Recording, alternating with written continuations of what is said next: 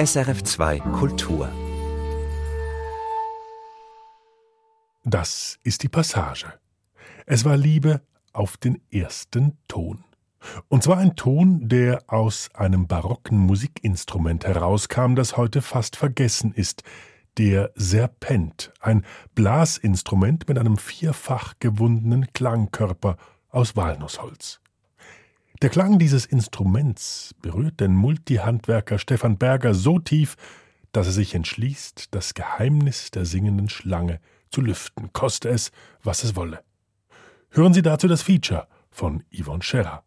Eine Produktion unterstützt von der Stiftung für Radio und Kultur. Der innere Auftrag, um etwas zu gründen und nachher ans Ende zu bringen, das ist einmal die Grundvoraussetzung. Man muss einfach wirklich drin hineingehen. Es ist nie an der Oberfläche, wo man die Erkenntnis oder die Befriedigung, oder wie könnte man dem sagen, der Grundauftrag muss aus einem selber herauskommen. Stefan Berger steht in seinem heimeligen Wohnzimmer. Der Arbeitstag war lang. Nun nimmt er sich Zeit, gemeinsam mit seiner Frau zu musizieren. Das elegante, schlangenförmige Instrument, auf dem er spielt, hat sein Herz erobert, genau wie seine Frau Erna. Es war die Schwingung, die den Ausschlag gab.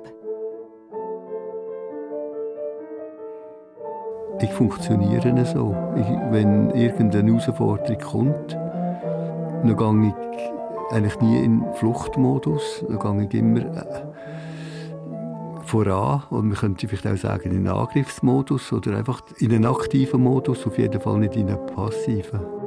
Dieser Eigenschaft des Multihandwerkers Stefan Berger verdankt die Musikwelt den Serpent.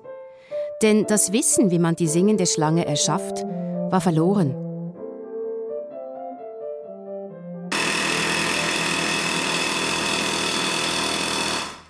In seiner ersten Ausbildung waren sanfte Klänge rar. Gehörschutz gab es keinen. Er lernte Schmied und Landmaschinenmechaniker. Nach seinem Abschluss fragte ihn sein Gewerbeschullehrer, ob er in seinen Betrieb einsteigen wolle. Er würde sich freuen. Stefan Berger erschrak, als er sich sagen hörte, ich lasse mich nie von jemandem anstellen. Ich arbeite selbstständig. Der junge Mann fühlte sich von den Sprachen angezogen. Er wollte die Matur nachholen.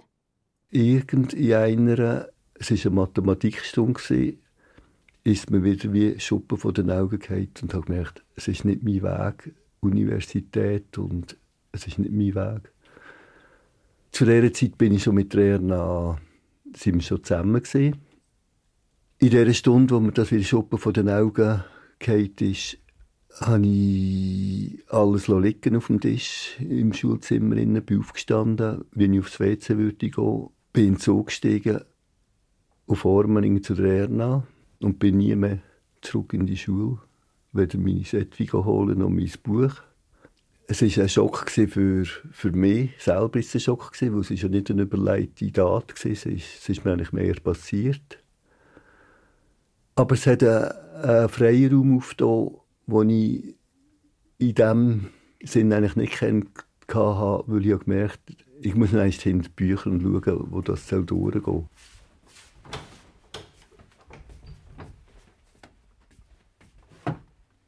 Nach einigem Meandern trat das Leder ins Leben des Schmieds und der Töpferin.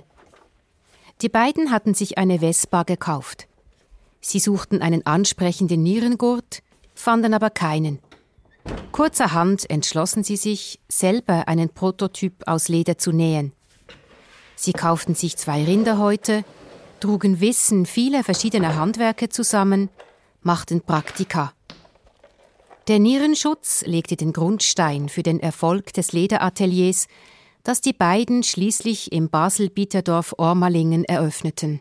Etwa zwei Jahre nachdem wir die Werkstatt offiziell aufgemacht haben in Ormalingen, haben wir an einem Jahrmarkt in Basel am Dalbaloch, das war ein Handwerkermarkt, mitgemacht und haben unsere Sachen ausgestellt, verkauft, Bestellungen entgegengenommen.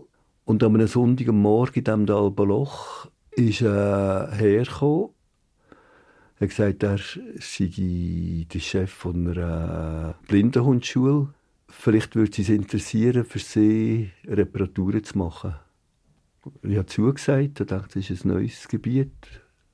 Und zwei Jahre darauf haben sie sich entschlossen, dass sie ein neues Feuergeschirr wetten, weil die Erziehungsmethode der Hunde hat sich verfeinert und das hat auch ein feines Geschirr bedingt.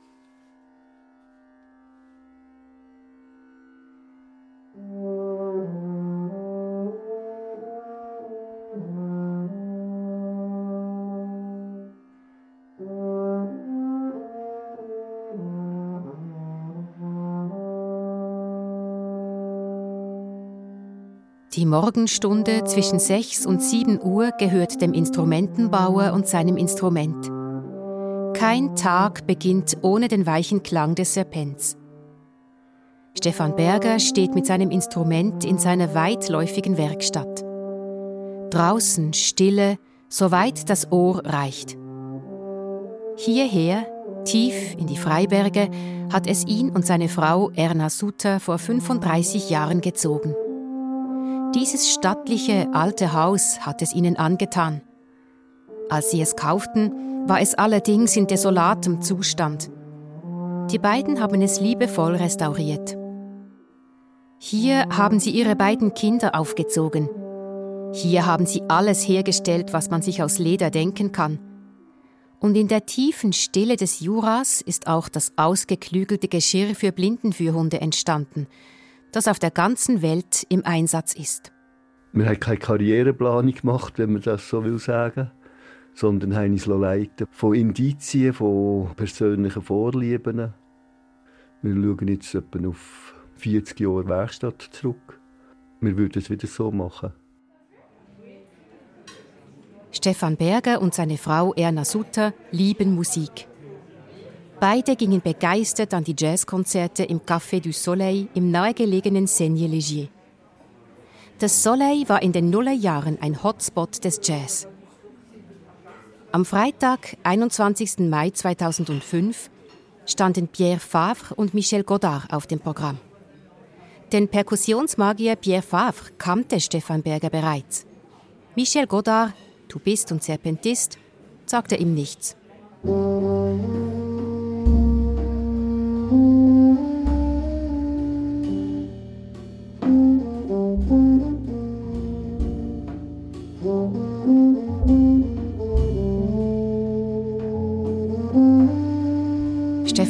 Berger konnte seine Augen nicht vom Serpent abwenden. Schwarz glänzend wand sich die singende Schlange um die Hände des Musikers. Michel Godard blies in ein Mundstück, das aussah wie das Mundstück eines Blechblasinstruments. Ein wiederum doppelt geschwungenes Messingrohr verband das Mundstück mit dem schlangenförmigen Klangkörper. Dieser Klang, so fremd, so schön. Er umfing Stefan Berger. Er sang sich in seinen Körper, seine Seele. Er erreichte Regionen, die Stefan Berger zum ersten Mal an sich wahrnahm. Er konnte sich nicht entziehen und wollte auch nicht.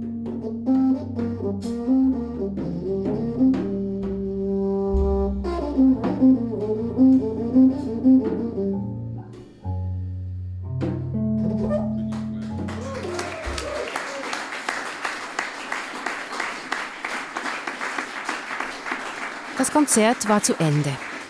Stefan Berger ganz benommen.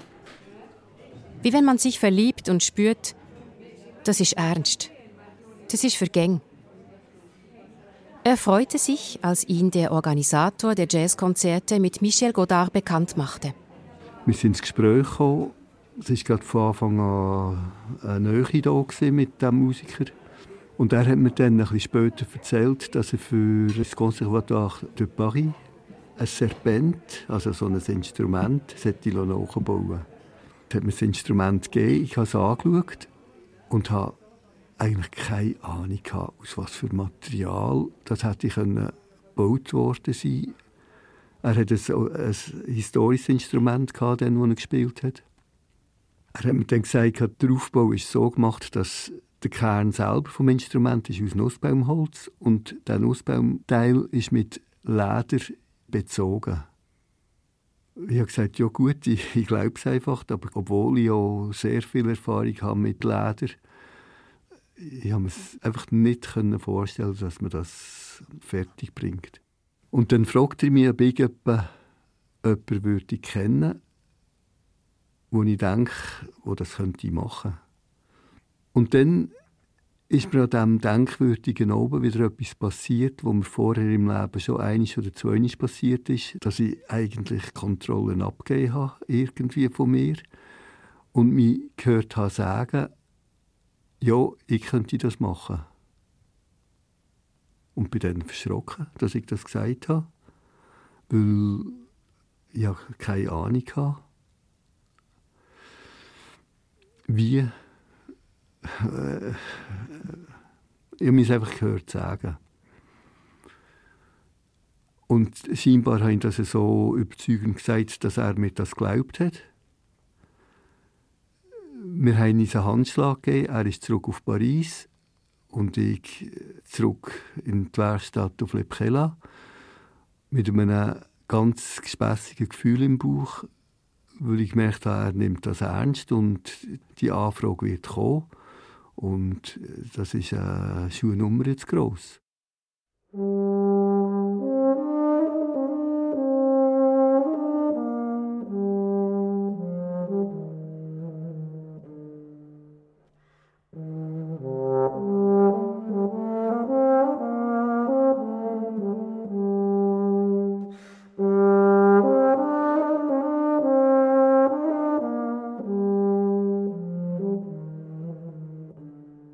Das hat mich ein bisschen Obsi gemacht, das Erlebnis dort im Café du Soleil.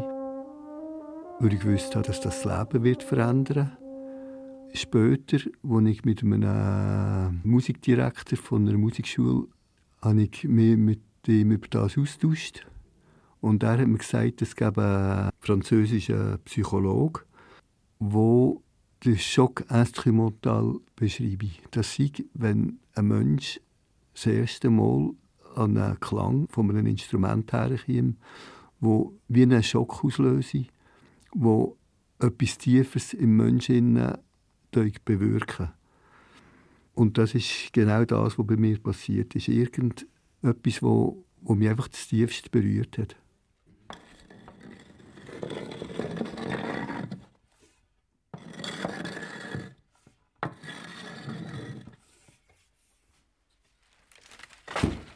Stefan Berger und Erna Sutter heizen ihr altes, geräumiges Jurahaus mit Holz.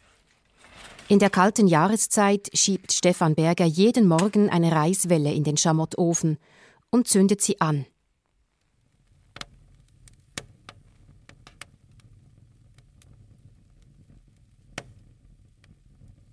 Ich habe Musiker kennt, die Instrumente hatten, natürlich. Und dort hat es vielleicht spezielles Instrument nicht wie Köfferli oder irgend sonst etwas braucht. Und jedes Mal, wenn dann so eine Arbeit, das sind relativ grosse Arbeiten, weil das muss ja präzise stimmen, das muss schön bolstert sein, das muss verheben, es muss können es muss, es ist eine grosse Arbeit, so ein Instrument nicht wie. Jedes Mal, wenn ich so ein Set wie fertig hatte, das Köfferli, hatte ich irgendwie äh, wie ein Klemmen gehabt und habe gedacht, eigentlich hätte ich lieber das Instrument gemacht als Köfferli. Instrumenten bauen, das war er nun. Er hatte sich verpflichtet, ein barockes Musikinstrument nachzubauen, von dem niemand mehr wusste, wie es geschaffen wird. Schriftliche Quellen mit einer Bauanleitung waren nicht bekannt der einzige Serpentbauer, der in England gearbeitet hatte, vor kurzem gestorben. Den vierfach gewundenen Nussbaumklangkörper hatte ein Alphornbauer gefertigt. Doch wie kam die Tierhaut auf das Holz? Wie kam die Schlange zu ihrer Haut? Aufwendige Recherchen in Bibliotheken und Museen, Versuche in der Werkstatt, Nichts brachte auch nur den Ansatz eines Resultats. Kein Wunder, dass seine Füße auch dann noch kalt blieben, wenn die wohlige Wärme des Holzfeuers sich im Haus ausbreitete. Was hatte er nur getan, als er gesagt hatte, ich bin dein Mann, ich kriege das hin. Was war nur in ihm gefahren?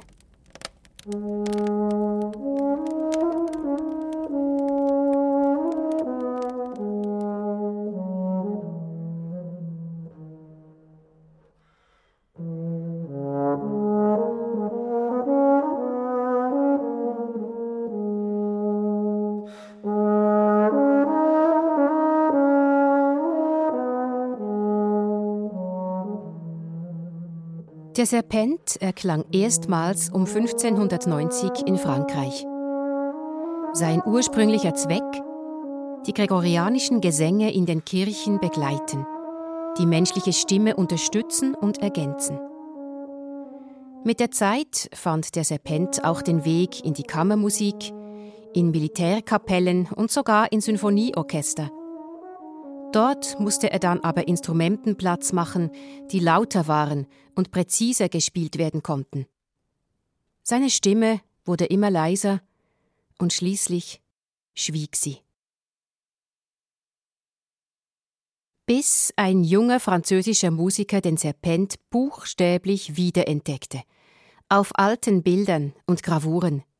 Michel Godard. Je l'ai rencontré dans des représentations graphiques, en fait, soit des tableaux mm -hmm. ou des gravures, parce qu'en fait, c'est le, le, serpent est un instrument qui est très français, en fait. Il a été a priori inventé en France et il a été beaucoup joué en France. Der Serpent ist eine französische Errungenschaft. Er war in Frankreich lange beliebt und wurde viel gespielt, erzählt Michel Godard. Überall in Frankreich fällt man über Abbildungen der singenden Schlange. Donc on a en France beaucoup de tableaux et de gravures quand on étudie la musicologie, en France, on tombe en fait sur ces dessins ou sur ces gravures. Et puis, surtout, il y a euh, Hector Berlioz, dans son traité d'instrumentation, il parle du serpent. Uh -huh. Et il en dit beaucoup de mal. Il dit que c'est un instrument horrible qui peut seulement représenter le culte sanglant des druides. Pour lui, c'était un instrument du passé qu'il fallait complètement éliminer. Et dans ma tête de jeune homme à l'époque, je me suis dit, mais je veux connaître cet instrument. Si on dit autant de mal de lui, c'est qu'il est forcément intéressant. Schriftliche Beschreibungen des Instruments sind rar. Doch der Komponist Hector Berlioz erwähnt es in seinem Werk Grand Traité d'instrumentation et orchestration moderne. Und er sagt viel Schlechtes darüber. Der Serpent repräsentiere den blutigen Kult der keltischen Druiden. Er gehöre ausgemerzt. Wenn Hector Berlioz so viel Schlechtes über ein Instrument sagt, dann muss das sehr interessant sein, sagte sich der junge Musiker. Die alte Musik war ihm schon immer besonders lieb gewesen. Zum Kummer seiner Eltern, die sich um seine Zukunft sorgten.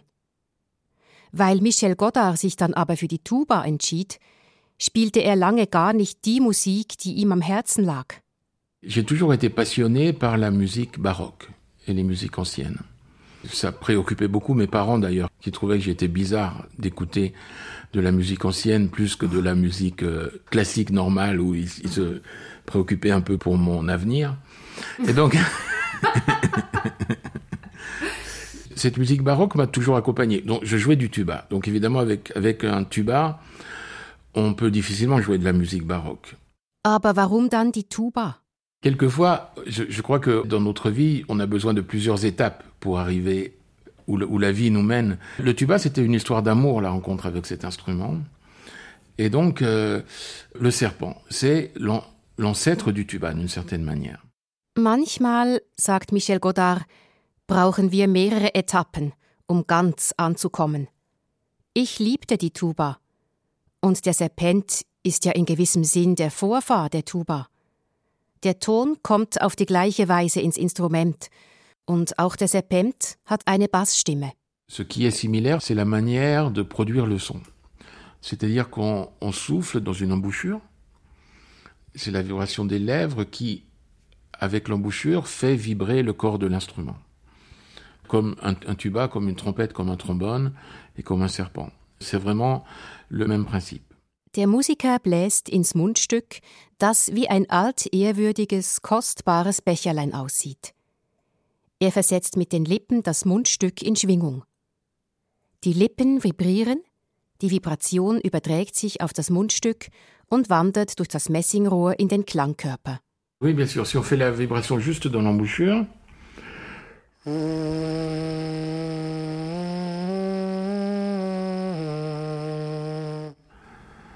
Voilà, c'est ce son-là qui va être en fait amplifié par l'instrument. Mhm. Alors c'est pas l'air qui est important, mais seulement cette vibration. Voilà. Dans l'instrument, l'air euh, circule très très très lentement. On, on- on imagine toujours que l'air sort comme ça très fort, mais en fait, c'est vraiment l'air qui est déjà dans l'instrument qui se met à vibrer. C'est l'air qui porte la vibration. Voilà, voilà. Si je fais un son avec le serpent, je vais vous faire un- juste un son.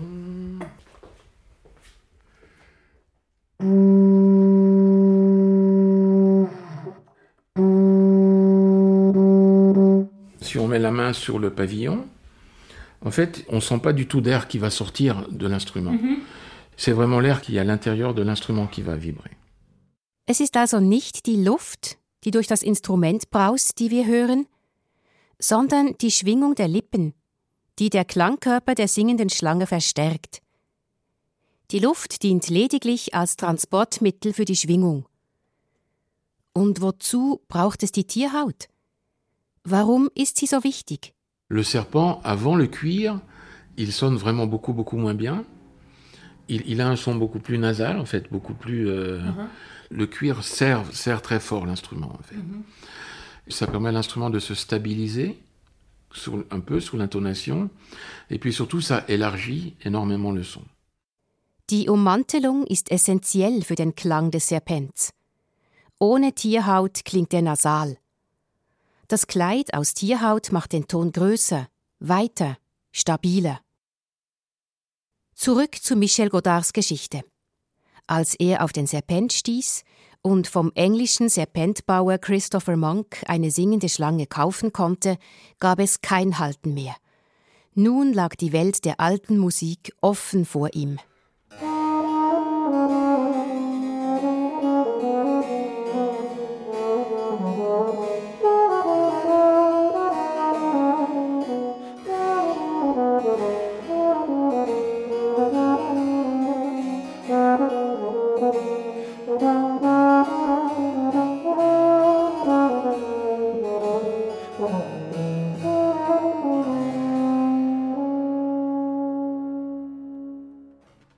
Michel Godard übte unermüdlich, jahrelang. In dieser Zeit begegnete er auch dem Jazz und der Improvisation. Er begriff, dass die beiden Stile wunderbar zueinander passten. Die Improvisation verband sie und die Tatsache, dass in der Renaissance und im Barock sich jeder Musiker seine eigene Musik auf den Leib schrieb, genau wie später im Jazz. Auch Michel Godard begann, für den Serpent zu schreiben.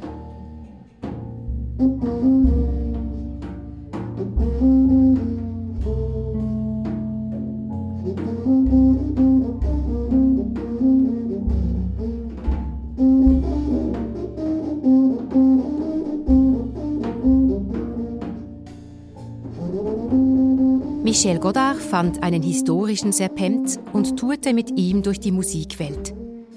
Irgendwann machte das alte Instrument die Strapazen des Reiselebens nicht mehr mit. Michel Godard brauchte dringend ein neues. Das Pariser Konservatorium, wo er Unterricht gab, unterstützte sein Ansinnen. Ein Jahr lang mühte man sich in einem Pariser Instrumentenbauatelier mit dem Auftrag ab, die singende Schlange nachzubauen. Ohne Erfolg. Und dann betrat Stefan Berger die Szene.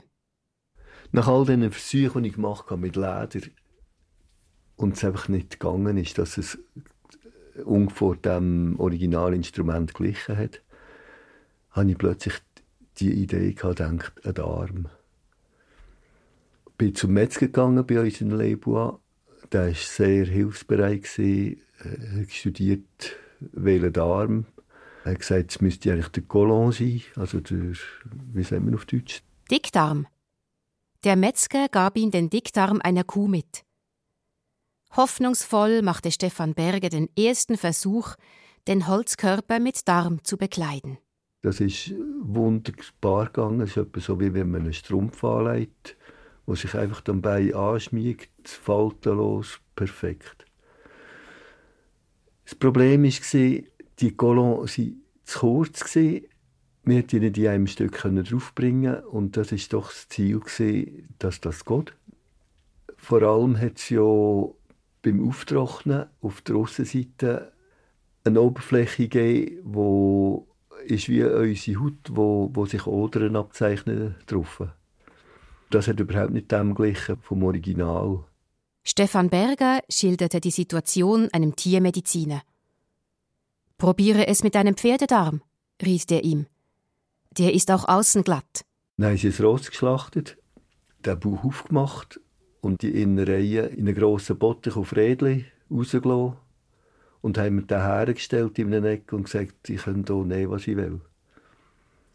Und da bin ich natürlich äh, keine Ahnung, was man da, wenn man da drin hineinlenkt, wo es ein Anfang, wo ein Ende ist, die speziellen Gerüche, die Wärme, die von diesem Tier in dieser Masse drin war, also sehr eine eindrückliche Erfahrung. Ich habe dann äh, diesen Arm ausfindig machen, habe den rausgenommen, konnte ihn durchspülen und ausschaben, wie, wie mir das Metzger in Leibua gelehrt hat. Bin heim mit dem Darm und habe ihn wieder aufs Instrument rauf, habe ihn trocknen und dann hat es gut ausgesehen. Aber der Durchmesser war zu klein. Ich bin nicht auf die 11 cm Durchmesser gekommen, wo das Instrument am Ausgang hat. Es hat mir etwa 30 cm gefehlt zum Beziehen. Nein, größere Därme gebe es keine, sagten die Pferdemetzger. Das Unbehagen. Von Tag zu Tag nahm es zu. Es machte sich breit wie der Geruch des geschlachteten Pferdes. Ein Anruf aus Paris, ob er einen Schritt weiter sei. Es war schrecklich. Nichts konnte er vorweisen, gar nichts. Als er einer befreundeten Sattlerin und Pferdefrau sein Leid klagte und ihr erzählte, der Serpent sei ein barockes Musikinstrument, das um 1590 in der französischen Stadt Auxerre erfunden wurde, sprang sie auf und holte ein Buch. Sie zeigte ihm das Bild eines Auxois. Auxois, das ist eine Pferderasse, die in Auxerre existiert hat und immer noch existiert dass sie so richtige braue Rösser, Zugrösser, mit so richtig breiten Vögeln. Und er gesagt, es könnte doch einen Zusammenhang haben, das Instrument von dort. Auf jeden Fall hat das gerade sofort eingeleuchtet und per Zufall haben sie einen Bekannten gehabt, einen Sattler, in dieser Gegend von Auxerre. Dann haben wir dem telefoniert und er gesagt, er kennt einen Metzger, der im Abattoir in, in Auxerre arbeitet. Er kontaktiere den. Der Metzger sagte, ja, es komme vor, dass ein Auxois auf den Schlachthof komme, doch es sei eher selten. Der Mann war aber bereit, sich auf diese Sache einzulassen. Eigentlich war es verboten. Es war die Zeit des Rinderwahnsinns, in der alle Innereien in die Verbrennung kamen und die Ausfuhr streng untersagt war. Die Tage schleppten sich dahin. Nachts kam der Handwerker kaum zur Ruhe. Endlich ein Anruf. Nächsten Montag kommt ein Auxois in die Metzgerei. Wieder ein Anruf. Der Metzger habe am Wochenende einen privaten Schlachtauftrag wahrgenommen. Dabei habe er sich an der Hand verletzt und musste den Auxois einem Kollegen abgeben. Für mich war es ein, ein Schock, weil ich halt relativ lang gewartet Die Spannung ist immer grösser geworden, weil ich nicht gewusst habe, funktioniert es denn wirklich und, und hat es einen Bericht auf Paris. Vielleicht einen Monat später hat mir der Wess so wieder telefoniert gesagt, der Metzger sage, es käme ein Auxwa. Und dann gesagt, gang zu ihm, bring mir gute Flasche Wein und sag, es sei sehr wichtig, dass das klappt. Er hat gesagt, ja, mich sei, er hat es auch begriffen, es sei gut. An diesem Tag ist der Metzger ein bisschen älter gegangen, dass er sicher dort ist. Am 5 Uhr morgens war der Metzger. Ein bisschen später kommt der Bauer. Dann haben sie von außen ein bisschen geschwätzt. Und irgendwann realisiert der Metzger, dass etwas komisch ist. Es ist eine Tür, die eigentlich zu dieser Zeit zugesehen wäre. Ist so halb offen. Wir mussten schauen. Und als er rein ist, hat ihn der Schock getroffen. Sein Chef ist am Boden gelegen. Selbstmord. Peut-être plus que d'autres, c'est aussi un, un, instrument qui nous donne quelque chose. -hmm. Les instruments modernes, encore une fois, ont été faits pour que l'on puisse les maîtriser, pour que l'on puisse faire ce que l'on veut avec. Ces instruments anciens, et surtout le, le serpent, c'est des instruments qui répondent à nous, mais qui répondent aussi à notre état d'âme, je crois. C'est une relation un peu magique avec l'instrument. Ça prend du temps pour comprendre ça, en fait, que on peut pas le forcer, cet Instrument. Il faut que l'instrument vienne à nous. Der Serpent ist ein geheimnisvolles Instrument, wie das Tier, das er darstellt. Man kann ihn nicht zwingen, sagt Michel Godard. Wir müssen Geduld haben, bis der Serpent zu uns kommt. Die Beziehung zwischen Musiker und Instrument hat etwas Magisches. Die modernen Instrumente sind geschaffen, um sie zu beherrschen, um mit ihnen zu machen, was man will. Das geht mit dem Serpent nicht. Doch wenn er zu uns kommt, dann schenkt er uns viel. Er antwortet auf die Verfassung unserer Seele.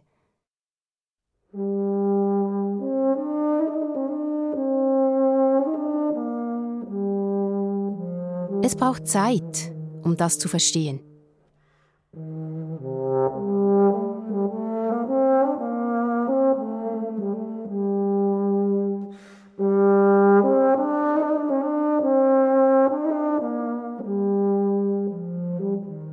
Das hat mich sehr, sehr betroffen gemacht. Und habe auch alles davon anzweifeln.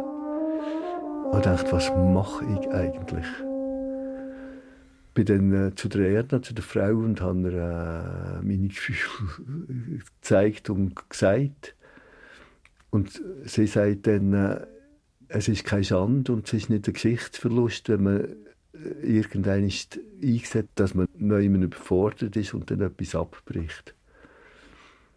Die Wahrheit, die hat bei mir das Gegenteil ausgelöst. Das hat mich noch so richtig stimuliert. Und dachte, nein, also von dem kann man jetzt doch nicht abhalten.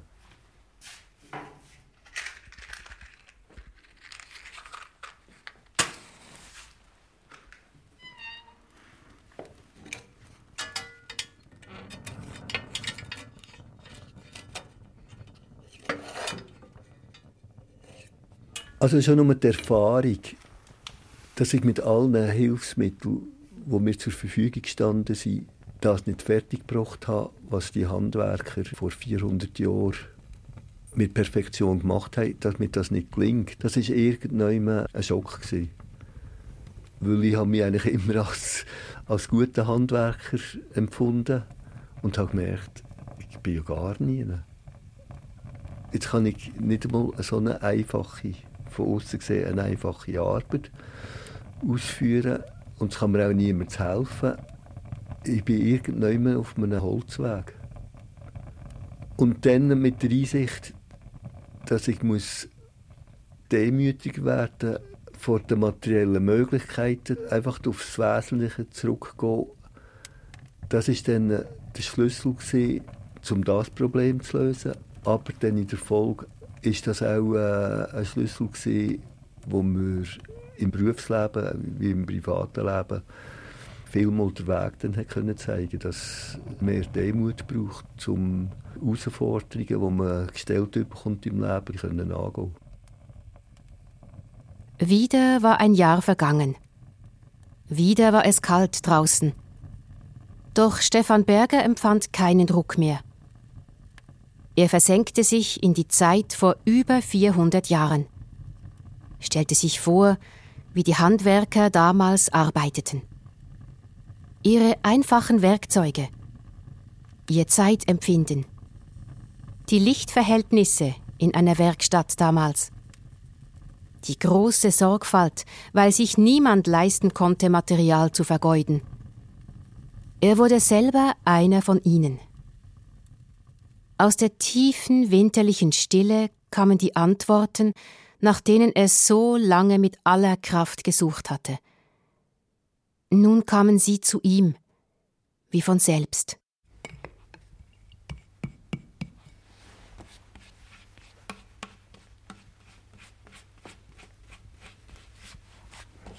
Es war ihm, als würden ihm die Handwerker beibringen, wie sie einen Klangkörper aus Nussholz bekleideten. Stefan Berger verstand, dass er den Serpent nicht mit Leder, auch nicht mit Darm, sondern mit Pergament zu beziehen hatte. Ich habe jetzt hier vier Pergament, wo ich Schnittmuster drauflegen und dann den Ort bestimmen, wo ich die einzelnen Teile rausschneiden kann. Ich hole mal Schnittmuster. Wie ein Schneider, der auf einem kostbaren Stoff die einzelnen Teile für sein Kleid aufzeichnet und ausschneidet, so dass möglichst wenig Abfall entsteht. Ich fange mit den grössten Teilen an, mit den längsten, um zu schauen, dass ich das so sparsam wie möglich zu den Hüten ausbringen. Die hier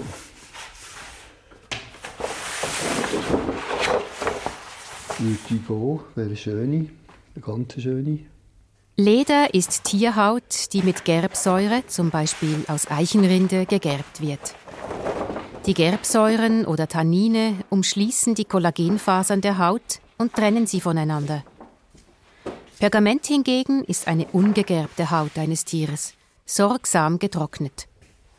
Das Klangkleid der singenden Schlange ist aus Kalbshaut. Im Pergament hängen die Kollagenfasern zusammen. Sie leiten den Ton. Noch heute sind die besten Trommeln mit Pergament bezogen. Es ist ein Klangmaterial, ein Klangkleid. Der Instrumentenbauer sucht Verletzungen in der Tierhaut und zeichnet sie an. Die verletzten Stellen kann er nicht verwenden. Das bringe ich an.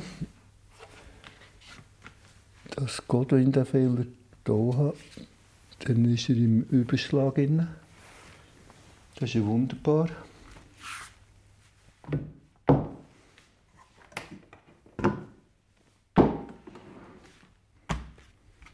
Voilà. Dann ist Kontrolle, weil wenn man geschnitten hat, hat man geschnitten. Das wertvolle Pergament, das den Mönchen einst als Schreibpapier diente, wenn sie ihre Manuskripte und Abschriften anfertigten, ist nun beschwert. Das Messer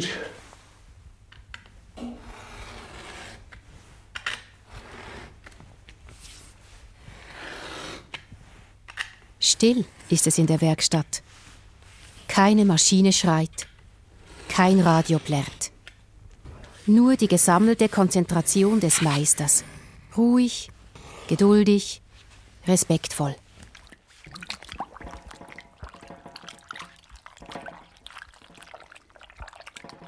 Nun weicht Stefan Berger die Pergamentteile im Wasser ein.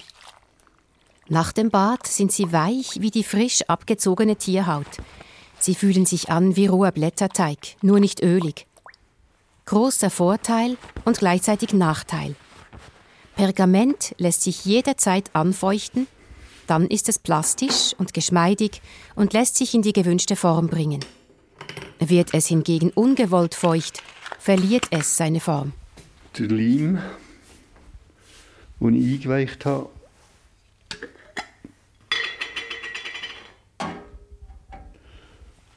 und schon warm ist,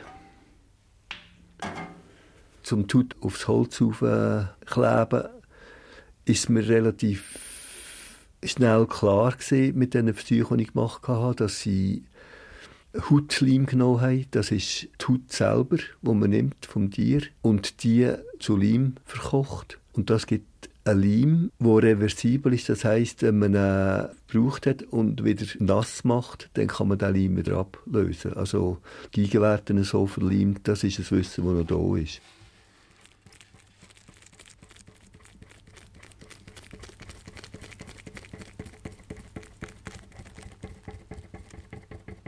Mit bloßer Hand modelliert Stefan Berger das Pergament um den vierfach gewundenen Schlangenleib. Einige wenige einfache Werkzeuge helfen ihm dabei, zum Beispiel ein winziger Teigschaber. Besonders anspruchsvoll sind die inneren engen Windungen und die Ränder der einzelnen Teile, die er mit dem Messer ausgeschärft hat und unendlich geduldig so lange ausglättet, bis sie sitzen. In der Renaissance und im Barock war die Ästhetik wichtig. Der noble, geschwungene Klangkörper passt zu dieser Lebenshaltung. Doch die Schlangenform ist auch die Voraussetzung dafür, dass der Musiker die Grifflöcher überhaupt erreicht. Ohne Windungen wäre der Serpent zwei Meter und 14 Zentimeter lang.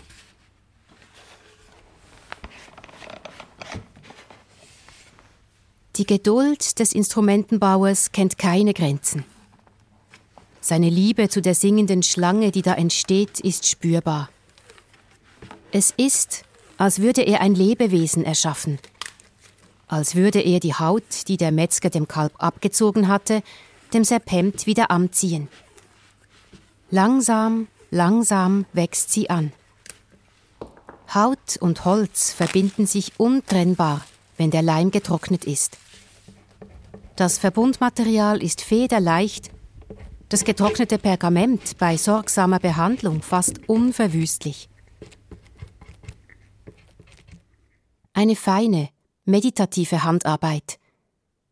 Sicher nicht von ungefähr gefällt Stefan Berger und seine Frau Erna Sutter die Meditation von Mel Bonis so gut. Michel Godard hat sie für die beiden arrangiert.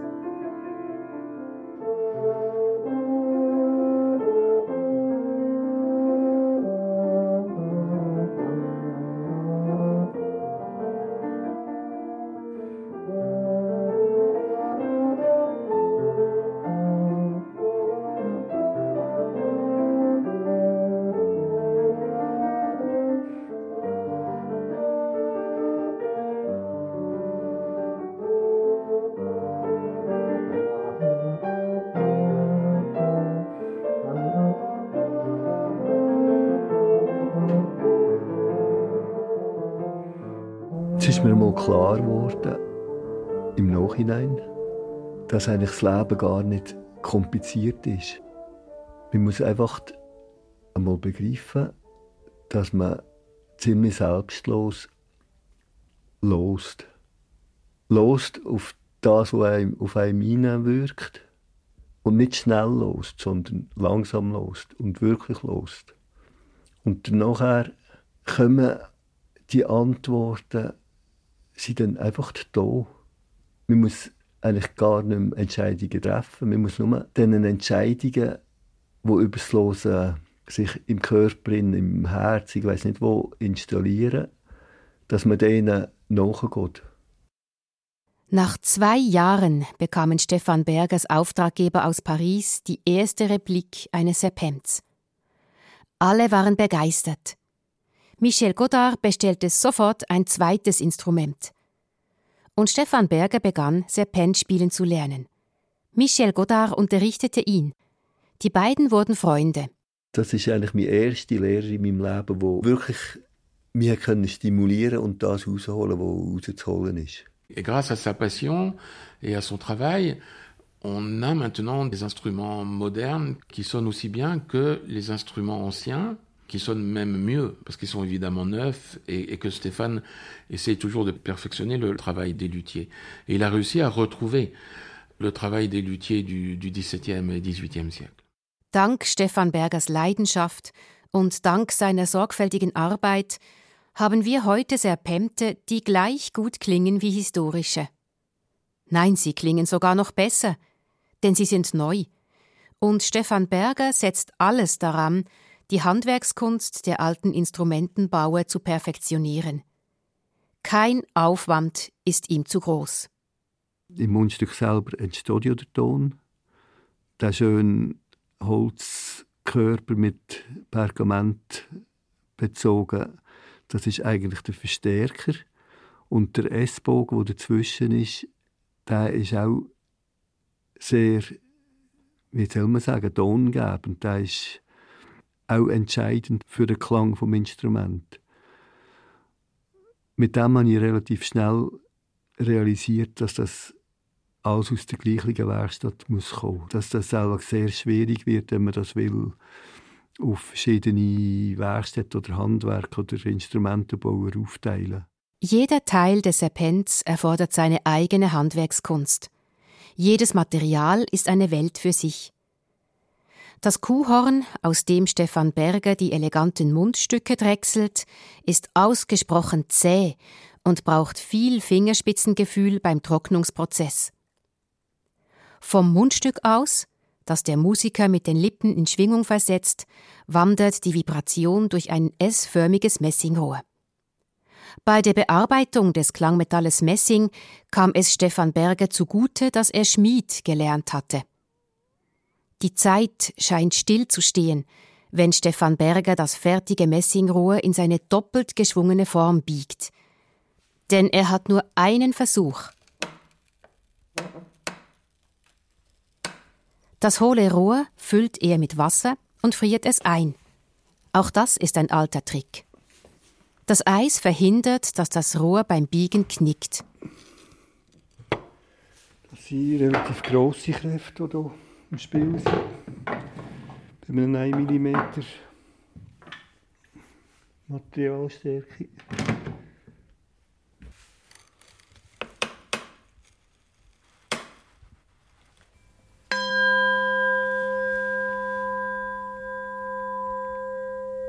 Der Schmied ist mit seinem neuen Essbogen zufrieden.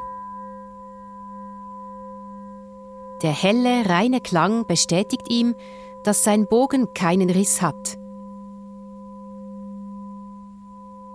Nun fehlt nur noch der Holzkörper der singenden Schlange.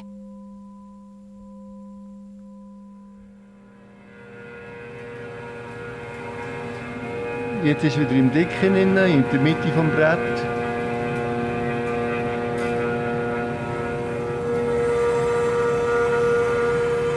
Und jetzt läuft es auf eine Stelle, wo, wo dünn ist.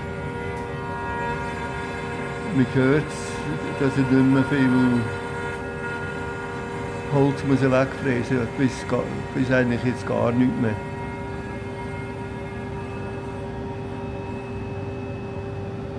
Jetzt wieder gegen die Mitte des Brett, wo er wieder mehr nimmt. Ein ganzes Jahr hat Stefan Berger gebraucht, um sich mit der launischen, computergesteuerten Fräsmaschine anzufreunden. Heute glänzen seine Augen, wenn die Maschine punktgenau die beiden Holzschalen, die an der dünnsten Stelle nur 4,5 mm messen, aus dem riesigen Walnussbrett heraussägt, die Stefan Berger dann wieder von Hand ganz sorgfältig glatt schleift. An dieser Stelle galt es erneut ein Rätsel zu lösen. Womit hatten die Instrumentenbauer vor über 400 Jahren wohl die beiden gewundenen Holzhälften miteinander verleimt? Bin dann in der Gewerbebibliothek in Bern auf Caseinleim gestoßen und habe dann mit dem angefangen experimentieren. Und das hat mir eine Welt aufgetan, eine ungeahnte Welt. Caseinleim funktioniert so, dass man einen Bestandteil der Milch, das Casein, rausnimmt. Da macht man Magerquark, Milch sehr gut entrahmen, macht mit der entrahmten Milch Quark. Da kann man dann mit zum Beispiel, es muss etwas Basis sein, Kalk, gelöschten Kalk, tut man das vermischen mit dem Magerquark. Innerhalb etwa von 10 Minuten rühren, gibt das ein Leim, wo feuchtigkeitsresistent ist und mehr habt, als das Holz in sich habt. Wenn man es wieder verbricht, dann bricht es nicht mehr an der Leimstelle, dann bricht das Holz nebendran.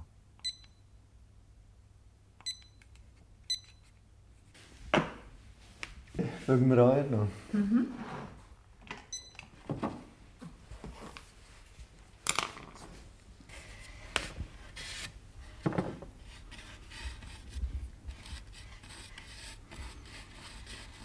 Das Verleimen ist ein fragiler Schlüsselmoment beim Bau eines Serpents. Es muss schnell gehen und ganz präzis. Für diesen Arbeitsschritt bittet Stefan Berger jeweils seine Frau um Hilfe. Die beiden sind ein Dreamteam.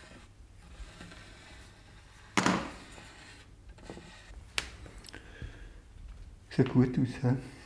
Mhm. Bist du? Du hast Schlaf. Ja.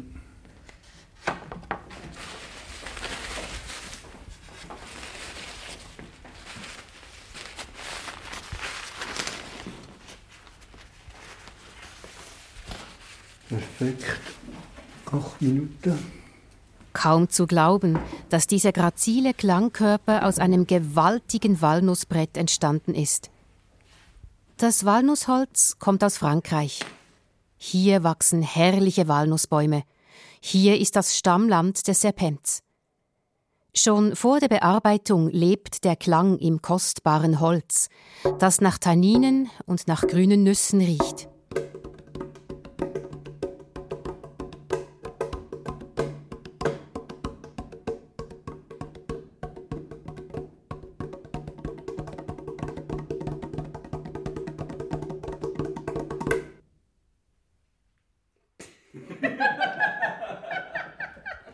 Sobald der Holzklangkörper seine maßgeschnittene Klanghaut trägt, bekommt er seinen schwarz glänzenden, spiegelglatten Look.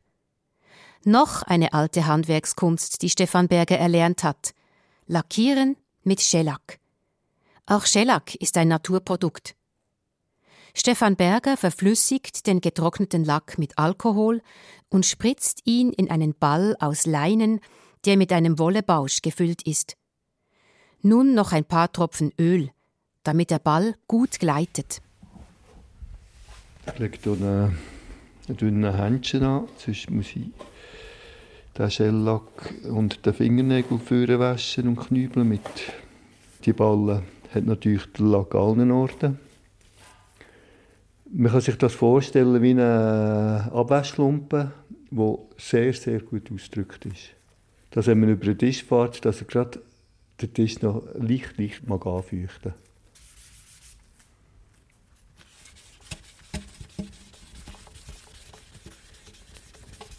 Ich fange an einer Stelle an, wo, wo schwierig ist zum Zukommen.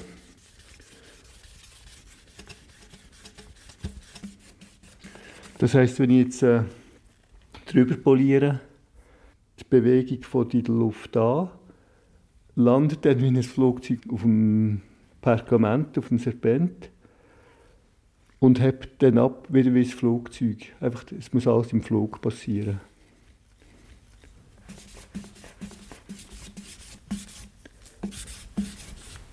Das Schönheitstreatment dauert wochenlang. Jede hauchfeine Schicht braucht Zeit, um zu trocknen. Stefan Berger nimmt sich Zeit für seine Instrumente, viel Zeit. Er empfindet den Zeitaufwand als relativ. Er schafft er doch Instrumente, die Jahrhunderte mit ihrem Klang füllen können. Unterdessen hat er mit der Hilfe von Michel Godard und verschiedener Forscher auch den noch verscholleneren kleinen Bruder des Serpents gefunden, das Serpentino, das vier Töne höher klingt und eine Tenorstimme hat. Und auf Wunsch eines Schülers von Michel Godard Patrick Wibar, der den Serpent so schön zu spielen weiß wie die Engel auf den alten Gemälden, hat der Instrumentenbauer Stefan Berger auch einen Serpent in Barockstimmung erschaffen, dessen Klang den Menschen fast noch mehr zu Herzen geht.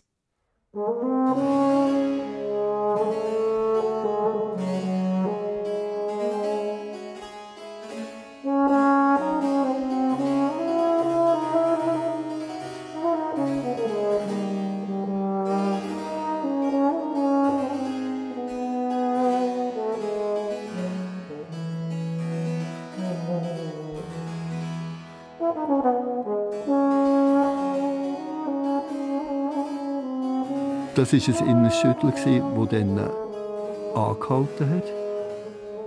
Über sechs Monate, über zwölf Monate. Und jetzt über die ganzen Jahre seit 2005, jetzt sind wir 2022. Da oben in diesem Café du Soleil hat ja dann unser ganzes Leben umkrempelt. Es hat sich alles verändert mit dem und ich sehe, dass der Einfluss wird bis an mein Lebensende.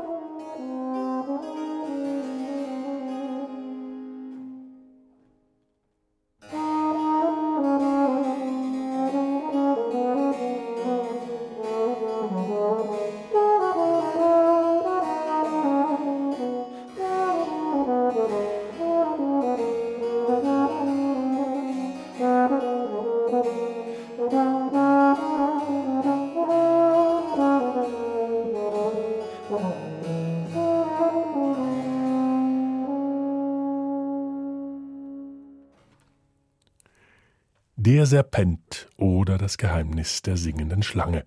Eine Passage von Yvonne Scherrer. Technik Tobias Friedrich, Chris Weber und Serge Krebs. Redaktion Bernhard Senn. Dieses Feature wurde unterstützt von der Stiftung für Radio und Kultur.